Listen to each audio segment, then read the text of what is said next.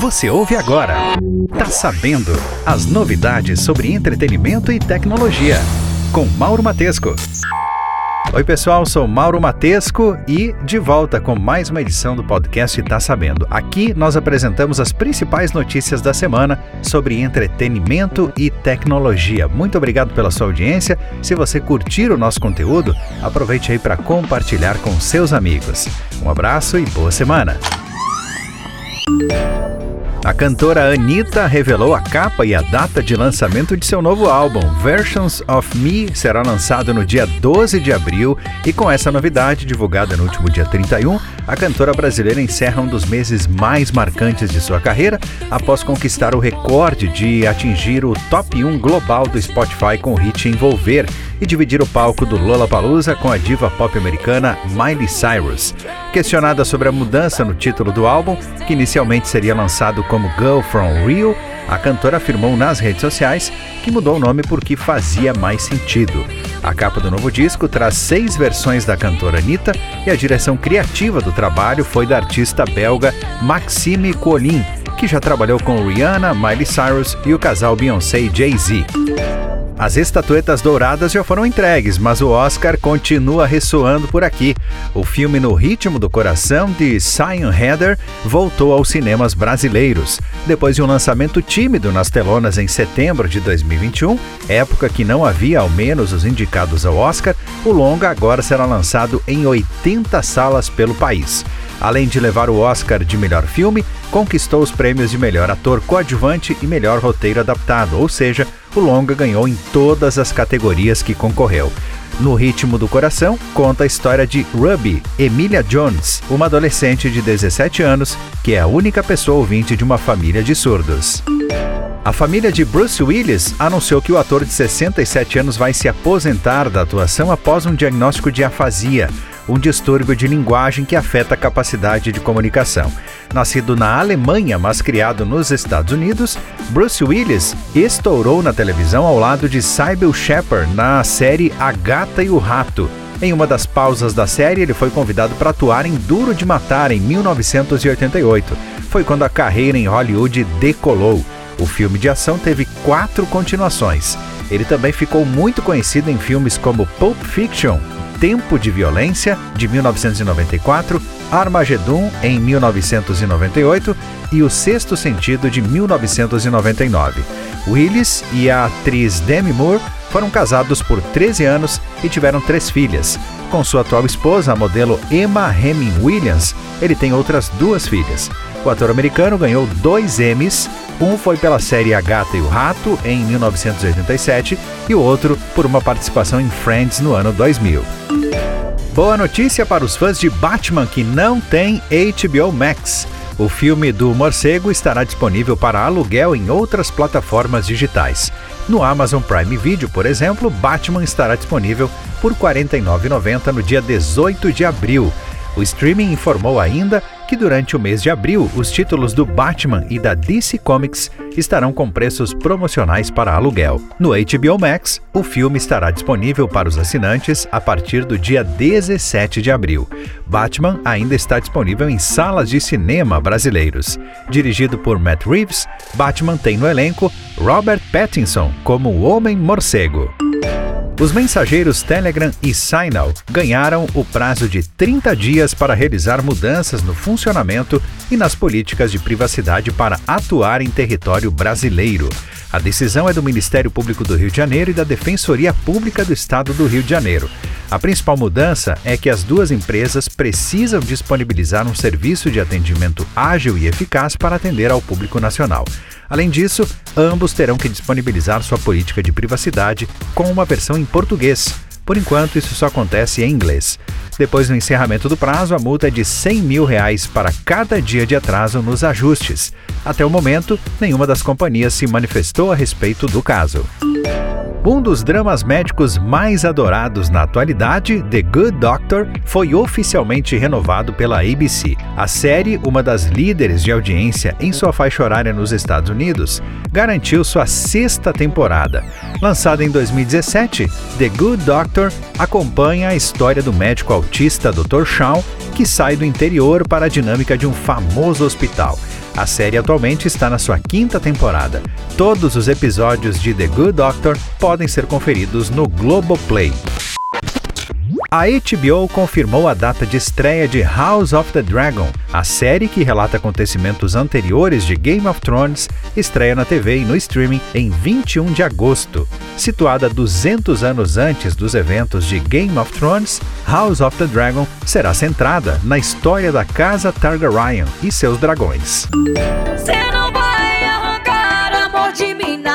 Maiara e Maraísa são as novas técnicas do The Voice Kids da TV Globo. A novidade foi anunciada pela dupla sertaneja no programa Encontro.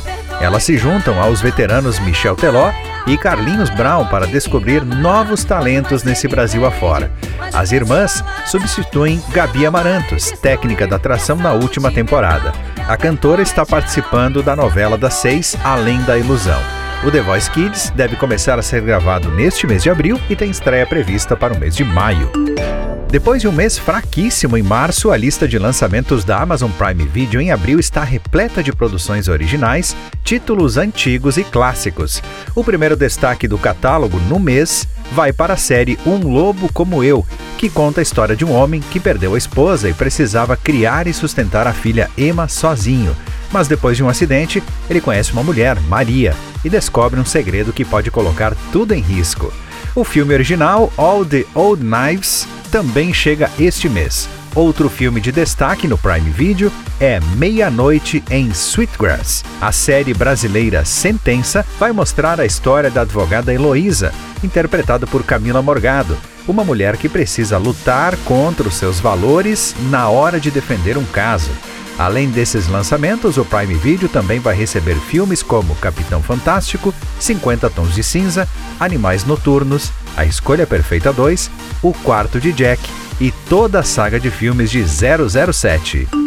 Phil Collins, de 71 anos, se apresentou na O2 Arena em Londres no último dia 26 de março e revelou que aquele seria o seu último show. Debilitado por seus problemas de saúde, o cantor permaneceu sentado durante a apresentação com Gênesis e emocionou os fãs ao dar a notícia.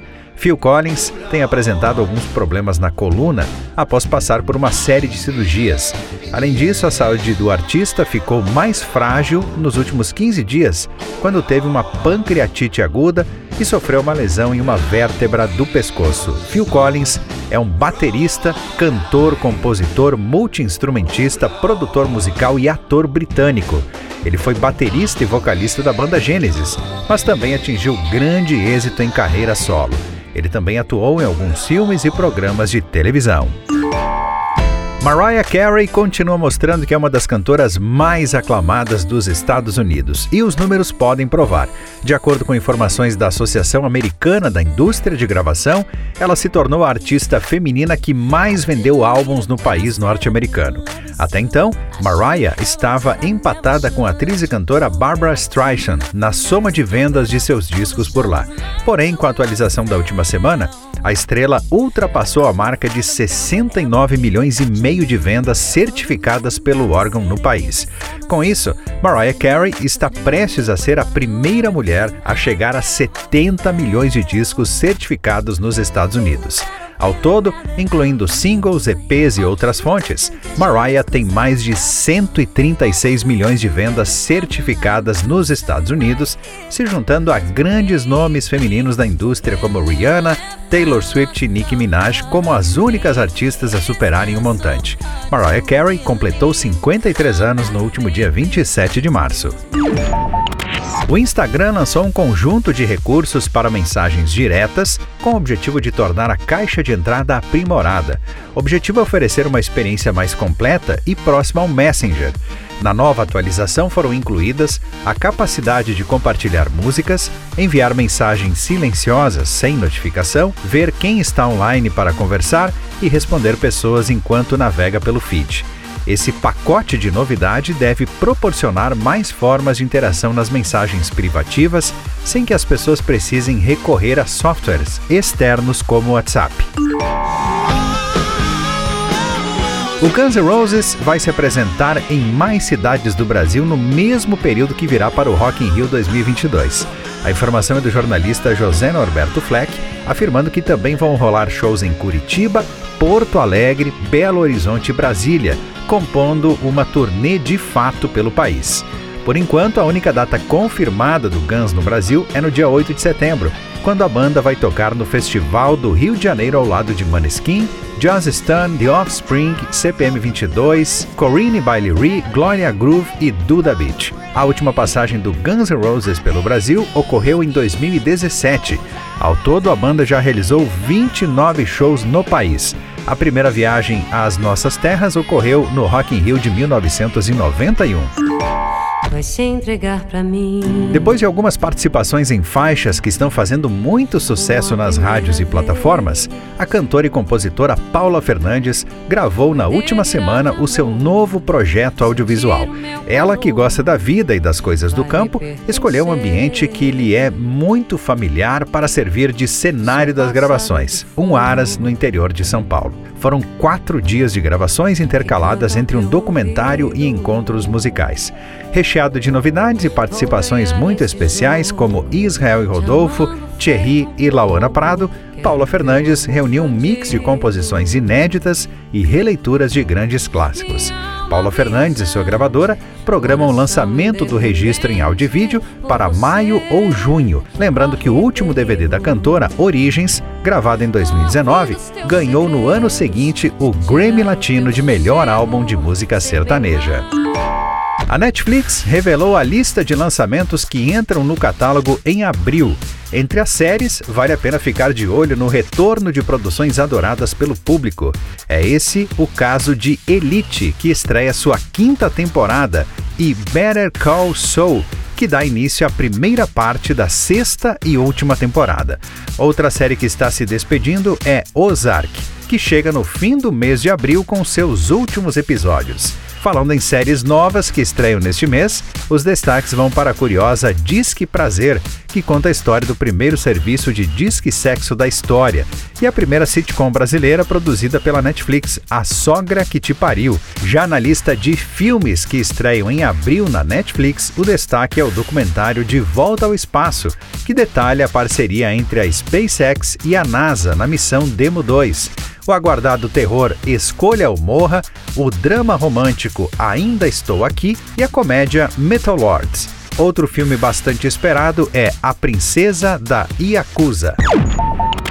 Eu já sei o que os meus lábios vão querer. A banda Biquíni Cavadão promove uma nova versão de um de seus principais sucessos, Quando Eu Te Encontrar, lançado originalmente no início dos anos 2000 trilha sonora da novela Malhação.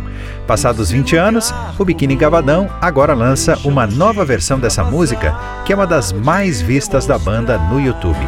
O lançamento desse som faz parte de um projeto ainda maior sobre o qual a banda pretende falar a respeito nos próximos meses. Para os fãs de Biquíni Cavadão, logo logo vem muita novidade por aí. Você ouviu? Tá sabendo!